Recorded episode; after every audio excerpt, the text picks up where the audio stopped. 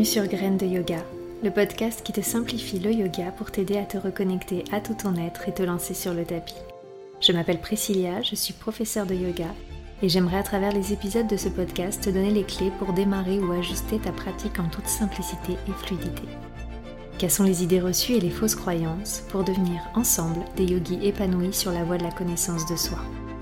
Si ce podcast te plaît, n'hésite pas à le partager autour de toi et si le cœur t'en dit, tu peux laisser un commentaire et une jolie note sur ta plateforme d'écoute préférée pour m'aider à développer ce podcast et encourager mon travail. Belle écoute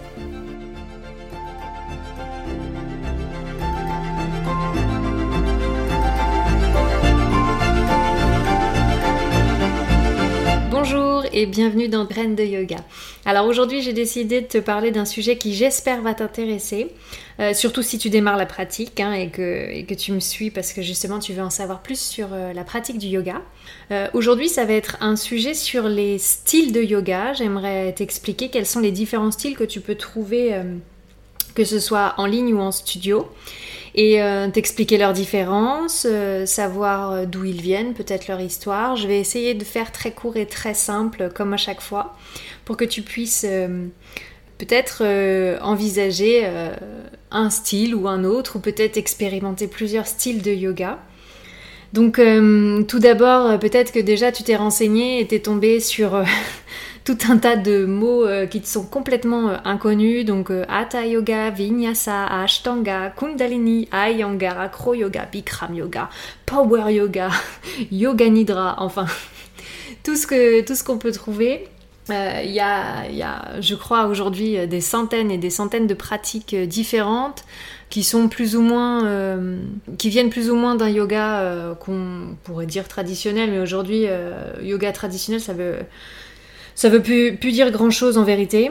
Donc moi, ce que je vais essayer, c'est de t'expliquer ou de te décrire plutôt quel style de yoga tu vas pouvoir trouver euh, que ce soit du coup en studio si tu cherches à faire de la pratique en présentiel ou bien euh, en ligne, donc euh, peut-être sur des plateformes en ligne.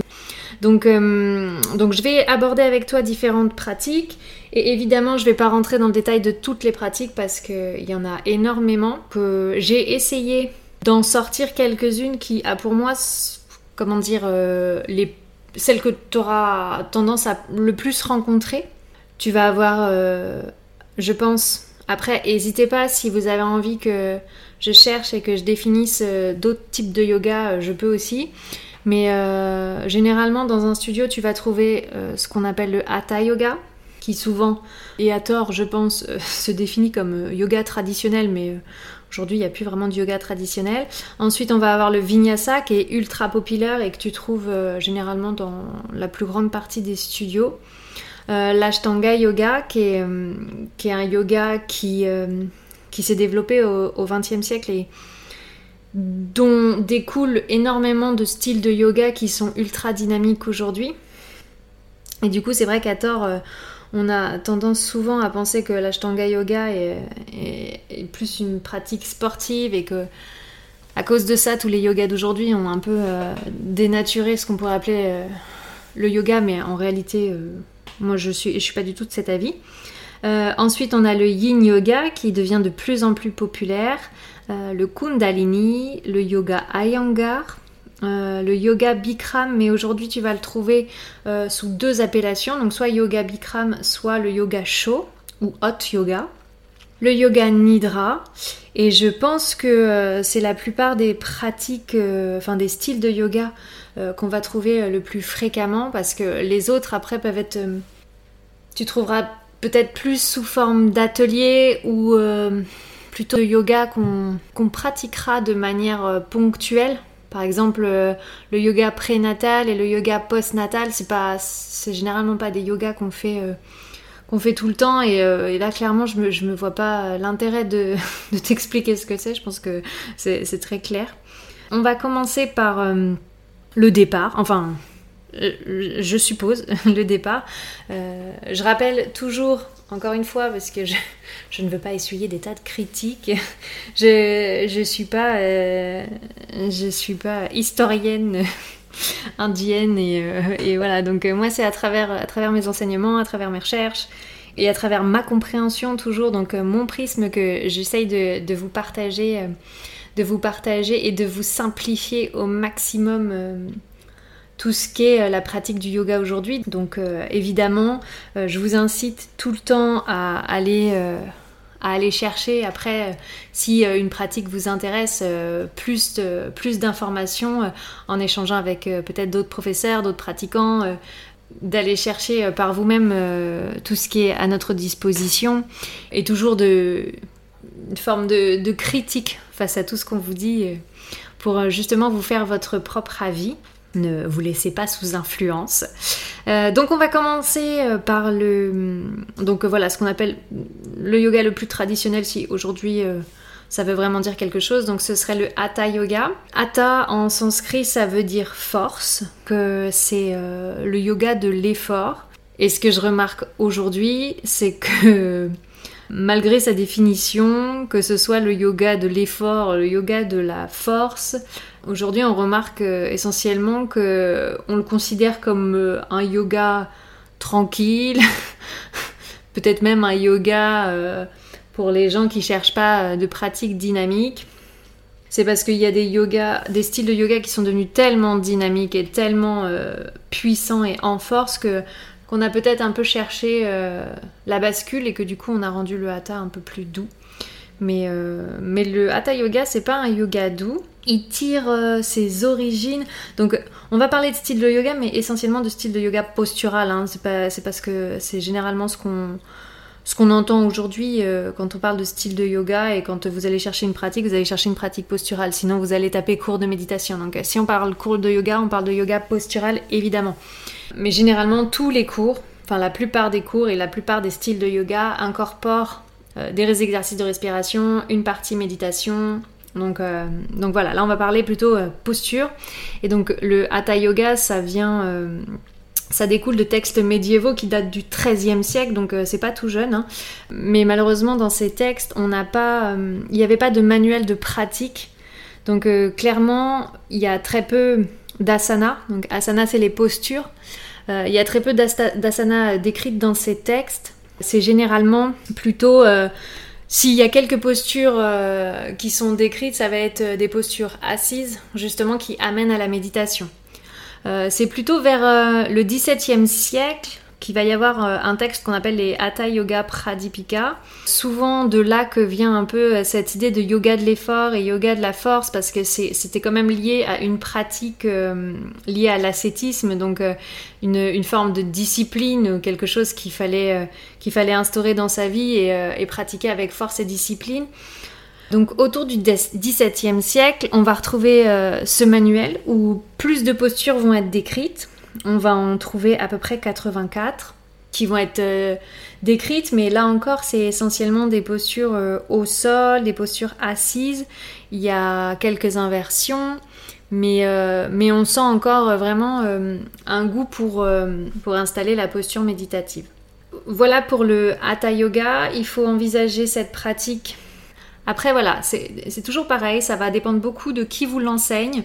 Moi, je considère pas que ce soit une pratique douce, mais ça, peut le devenir selon si l'enseignant vous prépare des séquences plutôt au sol ou, euh, plutôt euh, des choses euh, sans effort, sans renforcement physique. Donc voilà, ça va beaucoup dépendre de, l'enseignant que vous allez avoir en face de vous.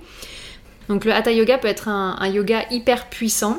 L'avantage de cette pratique, surtout quand on débute, c'est que ça va vous permettre d'installer les postures parce que on va la plupart des enseignants vous les décortiquent, vous proposent les alignements qui sont les alignements pratiques euh, comme décrits dans les manuels, mais aussi euh, si c'est euh, fait intelligemment, ajuster la posture à vos problématiques du moment, à vos corps. Donc c'est des postures qu'on va installer, qu'on va prendre le temps d'installer et on va y rester plusieurs instants. On va parler en yoga de plusieurs respirations. Euh, c'est un peu comme ça qu'on va évaluer le temps euh, qu'on passe dans une posture. Donc il faut imaginer qu'en Hatha Yoga, vous pouvez passer de 5 à 10 profondes respirations dans la même posture. Voilà, donc ça c'est le yoga postural euh, peut-être qui serait le plus ancien. Ensuite, au XXe siècle, il y a tout un tas de styles qui vont émerger. Ça va surtout être lié à un monsieur, en fait, euh, qui s'appelle euh, Krishnamacharya, Sri Krishnamacharya, euh, qui va dans les années 30 enseigner le yoga à Mysore, qui est une ville en Inde. parmi ses élèves, certains, certains vont, vont permettre au yoga de se développer en Occident, mais aussi ils vont créer des pratiques à eux, et donc on va commencer par euh, la première. Alors je, vais, je vais essayer d'y aller court. Euh, surtout pour la première parce que pour être tout à fait honnête euh, c'est quelque chose que j'ai jamais expérimenté donc, donc voilà c'est surtout mes recherches qui vont parler là donc ce sera le, la pratique du Iyengar donc le yoga Iyengar qui a été créé par le monsieur du même nom donc BKS Iyengar cette pratique euh, c'est une pratique qu'on pourrait lier un peu à une pratique de yoga thérapeutique, entre guillemets, hein, parce qu'aujourd'hui, il y a, un vrai enseignement du yoga thérapeutique. Mais euh, voilà, moi je, je suis pas vraiment euh, je suis pas vraiment experte donc je m'avancerai pas à, développer ce sujet. Donc la pratique du Iyengar, c'est la, la compréhension en fait de chaque posture par le maintien des postures. Ces postures, elles sont tenues longtemps avec des accessoires. Donc vous allez avoir des coussins, des, euh, des bolsters qui sont des gros coussins ronds en fait, en forme de... un peu comme des traversins mais beaucoup plus durs. Donc euh, ça c'est les bolsters. Euh, vous allez avoir des briques de yoga. Donc les blocs de yoga c'est des espèces de... Comme son nom l'indique, hein, ça a une forme de briques, sauf que vous allez les trouver soit en liège, soit en mousse, et avec des sangles aussi. Euh, dans, la Yangar, je sais qu'on utilise énormément les sangles.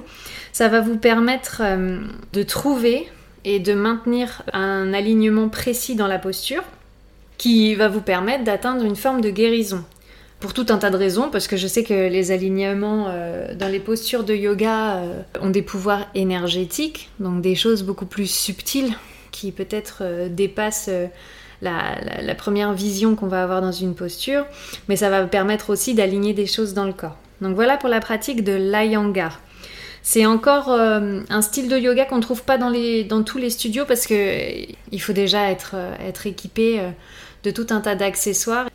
Donc voilà, pour la Yangar. Ensuite, encore un élève de Krishnamacharya, euh, Sri Patabi Joyce. Donc lui, il va développer la pratique du Ashtanga Vinyasa Yoga à partir d'un, de ce que j'ai compris, à partir d'un texte qu'il aurait, euh, trouvé dans une bibliothèque à Mysore ou bien un enseignement qu'il aurait reçu de Sri Krishnamacharya qui s'appelle le Yoga Korunta. Et on décrivait dans cette œuvre une série, enfin plusieurs séries euh, d'asana, donc de posture, euh, compter sur la respiration. Donc voilà, à partir de là, il a développé euh, l'Ashtanga Vinyasa Yoga, un style de yoga, mais à pas confondre avec la philosophie Ashtanga Yoga de Patanjali. Mais j'y reviendrai dans un autre épisode, on mélange pas tout. Donc on reste sur l'Ashtanga Vinyasa Yoga de Sripatavi Joyce, que il a développé ça à partir de cette œuvre et donc l'Ashtanga est composé de six séries. Donc ça veut dire que euh, il y a six séries, donc c'est toujours les mêmes postures dans chacune des séries. Généralement, euh, dans les studios en France, quand vous pratiquez une fois par semaine, euh, à hauteur d'une heure, une heure et demie, on explore la première série. il me semble que il faut pouvoir maîtriser une série complète avant, de passer à la suivante. Euh, quand vous voyez la série numéro 6, allez la chercher sur internet. Clairement, euh, il y a du chemin avant d'arriver jusque-là. C'est généralement, voilà, si vous entrez dans un studio de yoga pour faire de l'ashtanga, euh, ça va être toujours les mêmes postures. moi, j'aime cette pratique parce que ça vous permet, un, de voir votre évolution, parce que vous faites entre guillemets toujours la même chose, mais c'est là aussi l'intérêt, parce que c'est quand même très agréable d'être dans une zone de confort. Et ça vous permet aussi justement de développer une pratique en autonomie, donc euh, des choses que vous pouvez ensuite faire chez vous puisque vous connaissez l'enchaînement des postures. Et aussi, euh, ça vous permet également de très vite pouvoir lâcher le mental, de pouvoir rester dans le corps dans la pratique. C'est en tout cas mon expérience avec l'Ashtanga Yoga. C'est une pratique qui est très rigoureuse, à la limite du militaire. Donc, euh, donc c'est pas forcément, ça peut pas plaire à tout le monde comme pratique. on travaille donc la série de l'Ashtanga Vinyasa, c'est il y a, y a, une série de postures qu'on appelle le Vinyasa qui est entre chaque posture, que ce soit debout euh, ou au sol. Euh, c'est rythmé avec euh, la respiration Ujjayi, qui est la respiration victorieuse, et cette respiration, elle contribue à élever la chaleur dans le corps. Donc quand vous allez démarrer un cours d'Ashtanga, peut-être que vous maîtriserez pas cette respiration, peut-être que le professeur n'aura pas le temps de vous l'enseigner, mais, mais c'est important peut-être de, s'y intéresser et d'envisager d'intégrer Ujjayi à votre, à votre pratique euh, si vous vous lancez dans l'Ashtanga Yoga. Donc voilà pour l'Ashtanga Yoga. Pratique rigoureuse, euh, très dynamique, où on fait un enchaînement de postures en mouvement. Parce que l'idée, c'est que, c'est que dans l'Ashtanga, en fait, l'entrée et la sortie de posture est aussi importante que ce qui se passe dans la posture. Donc c'est pour ça qu'il y a beaucoup de mouvements avant et après, à travers euh, cet enchaînement qu'on appelle le vinyasa pour, vous le décrire, même si, euh, même si c'est, enfin, je pense que vous pouvez le, vous pouvez le trouver euh, sur internet. Le vinyasa, c'est une planche sur les mains. Ensuite, on descend en pompe triceps. On remonte dans un chien tête en haut. Et ensuite, on va dans le chien tête en bas. Voilà, ça c'est les, du coup les quatre postures du vinyasa qui sont, assez intenses et ça au rythme d'un souffle par mouvement. Et donc du coup, euh, de l'ashtanga va découler le vinyasa. Je pense qu'aujourd'hui, c'est ce que vous trouverez le plus fréquemment dans les studios, c'est la pratique du vinyasa. C'est une pratique euh, qui du coup est assez dynamique puisqu'elle descend de l'ashtanga. En fait, on peut considérer que c'est des, des, élèves euh, qui ont créé ça, qui ont fait de l'ashtanga et qui en fait euh, ont abandonné les six séries d'ashtanga euh, pour garder euh, le principe uniquement de fluidité du vinyasa. Vraiment, l'entrée et la sortie des postures, tout en fluidité. dans le vinyasa, on focus du coup sur les transitions, donc les entrées et les sorties de posture. Ça va beaucoup plus vite, c'est beaucoup plus, entre guillemets, je sais que pour les professeurs qui l'enseignent, c'est beaucoup plus créatif que l'ashtanga parce que du coup, euh, tous les cours sont différents, les postules sont différentes. On pourra même dire qu'il y a autant de vinyasa que de professeurs de vinyasa. Euh, vi, ça veut dire d'une certaine, certaine façon, et nyasa, c'est placé. Donc c'est placé d'une certaine façon, mais souvent on va vous définir le vinyasa comme l'union du mouvement et du souffle. Donc euh, on reste beaucoup moins longtemps dans les postures, mais par contre il y a énormément de transitions. Donc euh, le vinyasa, on va dire que le vinyasa il bouge tout le temps. Le souffle est hyper important dans le vinyasa. On va parler d'inspiration vers le haut souvent pour se remplir de prana. Prana c'est l'énergie vitale.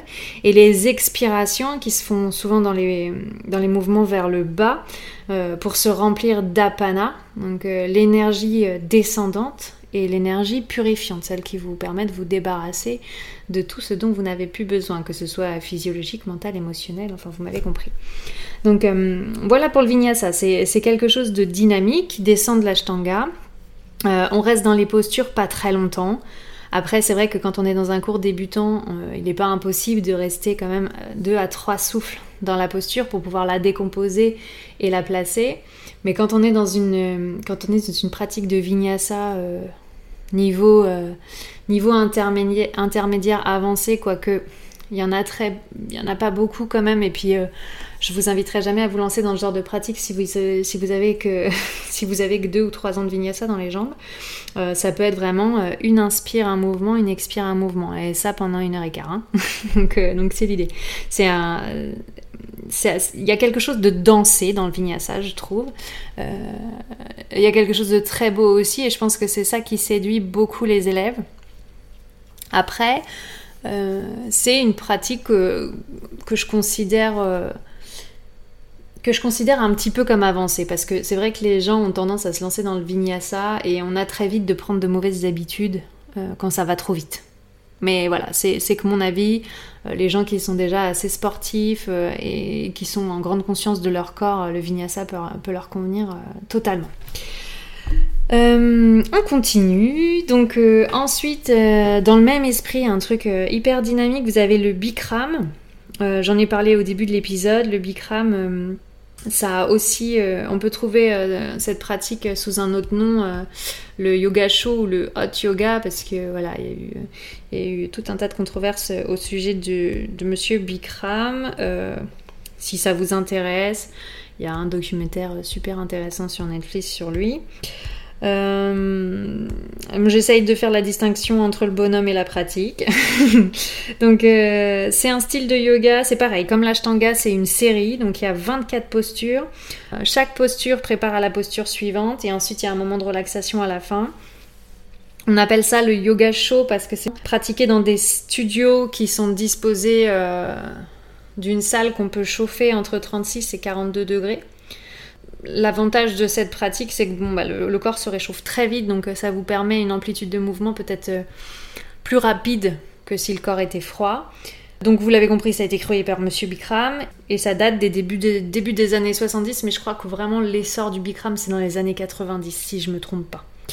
Euh, voilà pour le Bikram. Je pense que ce sera la dernière dont je vais vous parler. Non, l'avant-dernière dont je vais vous parler, ouais. l'avant-dernière pratique, ce sera la pratique du Kundalini Yoga. Pour l'avoir, euh, pour l'avoir fait l'expérience du Kundalini Yoga, c'est pour moi une pratique un peu à part, même si en vrai euh, l'Ashtanga est un style un peu à part aussi. la Yangar est un style un peu à part.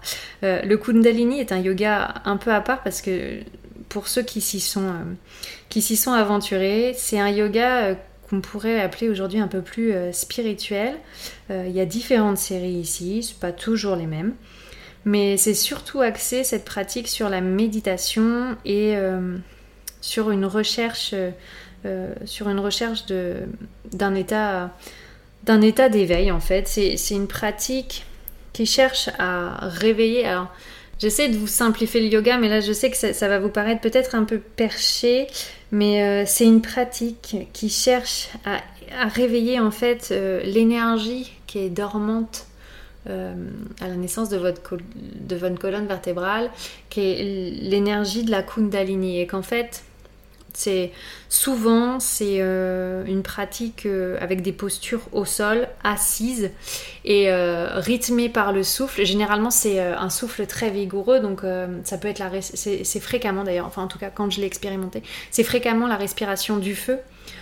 donc c'est des inspires et des expires très rapides par le nez et du coup, euh, en faisant des. À chaque inspire, on fait un mouvement, à chaque expire, on fait un mouvement. Donc, euh, c'est assez déstabilisant la première fois. Euh, ça peut réveiller des choses parce que vraiment, surtout si on ne pratique pas trop des exercices de respiration, pratiquer la respiration du feu, ça peut générer peut-être des, petits.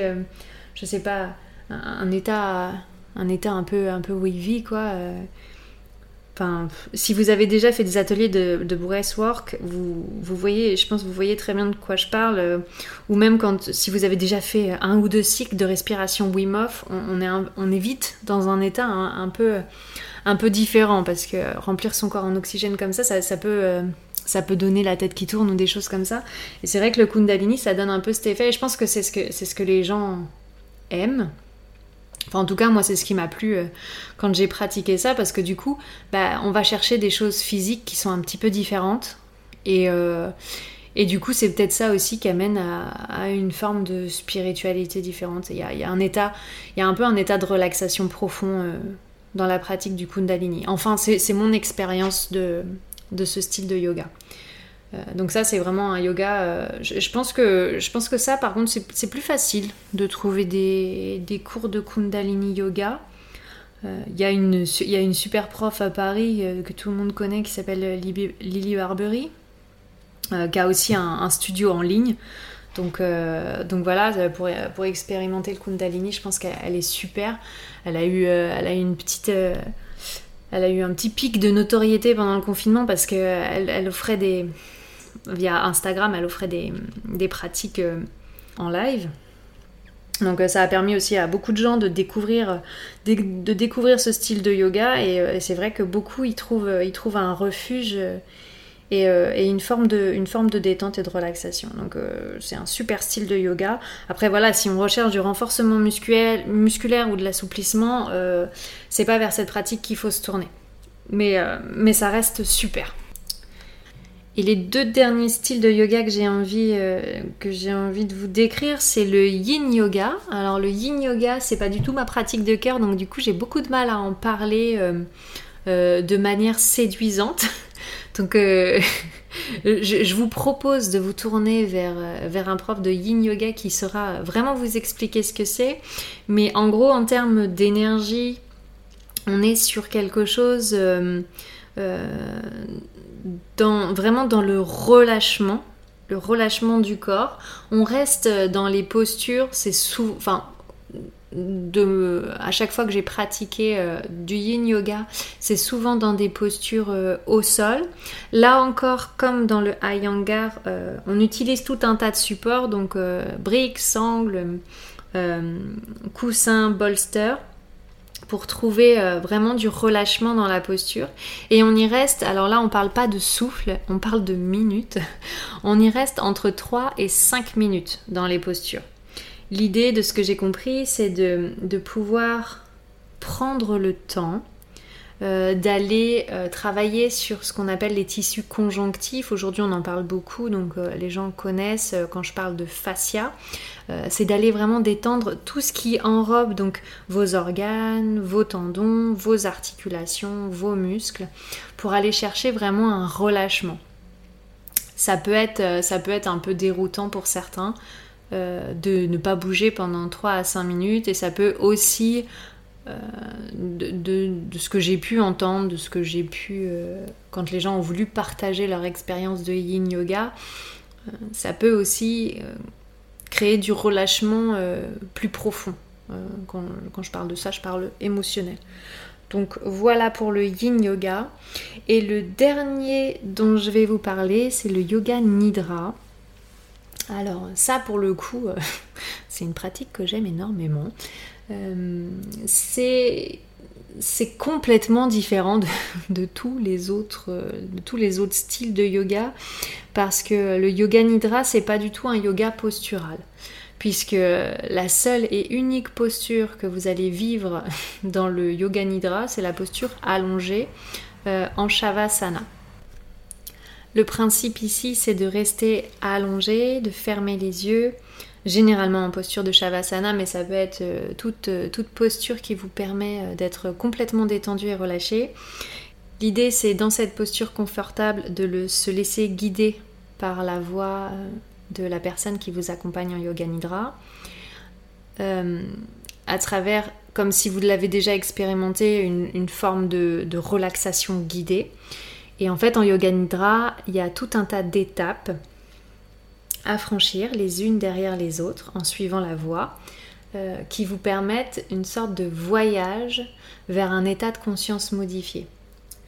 On est ce qu'on pourrait appeler, parce que souvent on appelle le yoga nidra le yoga du sommeil, mais on n'est pas du tout euh, dans cet état de sommeil, même si il suffit d'une grande fatigue pour qu'on sombre complètement dans le sommeil. Mais l'idée c'est vraiment de trouver une forme d'état euh, imaginez-vous, vous allez vous coucher, vous êtes dans votre lit, et il y a ce moment où vous sentez que vous, vous partez, mais vous êtes encore un peu là. Le yoga nidra, c'est cet état-là, en fait, c'est entre le sommeil et l'éveil, c'est un état de conscience complètement modifié. On n'est pas sur l'hypnose, on est sur, euh, on est sur, en fait, on est sur de l'éveil. Voilà. Donc votre, euh, votre conscience est, encore là, ça vous permet de vous relaxer profondément, ça a tout un tas de bienfaits et notamment si vous avez des, problèmes de sommeil, ça peut être une super pratique à, incorporer dans votre quotidien. Euh, il y a tout un tas euh, de façons de pratiquer yoga nidra, mais c'est complètement différent pour, pour l'avoir vécu et et pour avoir, euh, et pour avoir euh, partagé et reçu les expériences des élèves, euh, c'est complètement différent d'écouter un audio comme vous m'écoutez là, avec le vivre dans un studio, avec, avec une, voix, une, voix réelle ici. Donc voilà pour les styles de yoga.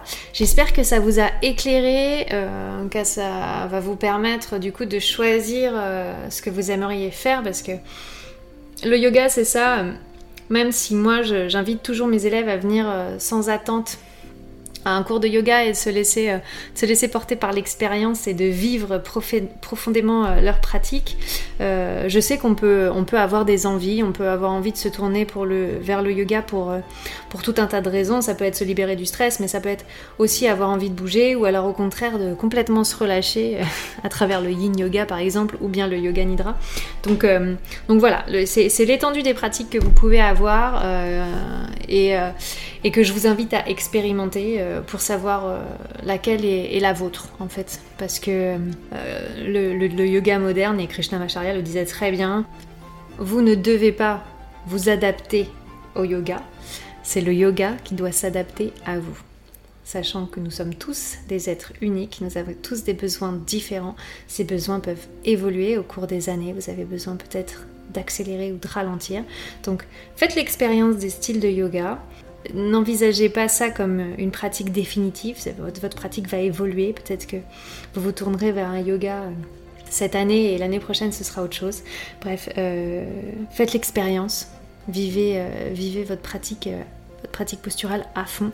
Et, et si pour vous c'est juste c'est juste une expérience d'une fois, ben c'est ok. Ça sera déjà une porte ouverte et peut-être que ça vous donnera envie de, faire autre chose et d'aller plus loin. Voilà, c'était un épisode un petit peu plus long parce que voilà, il y avait des choses à décortiquer. J'espère quand même que ça vous a plu et si vous m'avez écouté jusque-là, c'est super, je suis ravie. Si, si cet épisode vous a plu, bien sûr, vous pouvez le partager autour de vous. Ça aidera peut-être vos amis, vos connaissances à choisir leur pratique pour démarrer. Euh, et avec ça, je vous souhaite une super journée et puis je vous dis à la semaine prochaine. Namasté